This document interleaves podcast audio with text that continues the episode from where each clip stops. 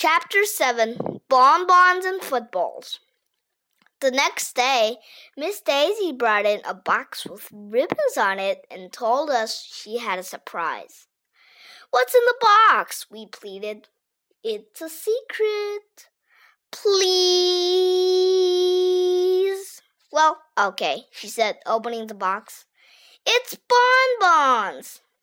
Miss Daisy said she thought we might be able to use them for arithmetic problems so we could learn together.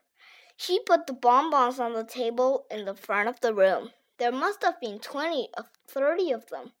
Can somebody think up an arithmetic problem using bonbons? she asked. Andrea? If you had three bonbons in a box, said Andrea as she put three bonbons into her pencil box, and you had three boxes just like that, how many bonbons would you have altogether? Miss Daisy looked at Andrea's pencil box for a long time, counting in her head and on her fingers. Any dummy would know that three boxes with three bonbons in each box would equal nine bonbons. Three times three is nine. But Miss Daisy didn't seem to know that.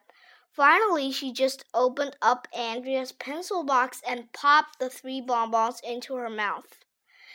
Who cares how many bonbons I would have? she asked, as long as I get to eat some of them. Miss Daisy really needs a lot of help with arithmetic. After she had eaten her bonbons, Miss Daisy passed out bonbons for all of us, and we had a bonbon party. Then she said that was enough arithmetic for the day and asked what we wanted to talk about for the rest of our math time. Football! I shouted. Miss Daisy didn't like that I talked without raising my hand first. Personally, I don't see what raising my hand has to do with talking. I don't talk with my hands.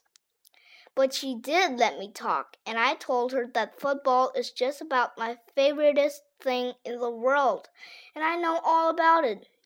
My dad takes me to every game of the Chargers, a professional football team.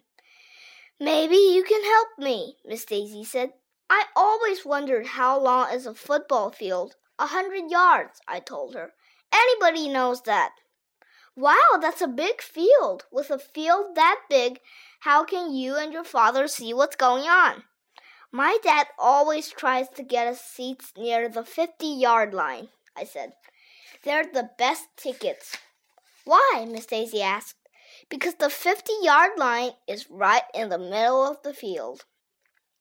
Does that mean the half of the, of a hundred yards would be 50 yards? she asked. Yup, I see, Miss Daisy said. So, if you know there are a hundred yards on a football field, do you know how many pennies there are in a dollar? Andrea? A hundred, hollered Andrea Young, just like a football field. Really, said Miss Daisy. So if half of the football field is fifty yards, how many pennies are in half a dollar? Fifty, Michael Robinson shouted, because 50 is half of a hundred, and 50 plus 50 makes a hundred. And half of 50 must be 25, because two quarters is 50 cents, added Emily. And four quarters makes a dollar, Ryan exclaimed. And four quarters make a football game, too, Miss Daisy shouted, jumping up and down with excitement. Wait a minute, I said. I thought you told us we were finished with arithmetic. This wasn't arithmetic, she told us. It was football. Well, okay, I said. Just as long as you weren't trying to sneak arithmetic into our conversation about football. Would I do that? Miss Daisy asked. And then she winked at me. Sometimes it's hard to tell if Miss Daisy is serious or not.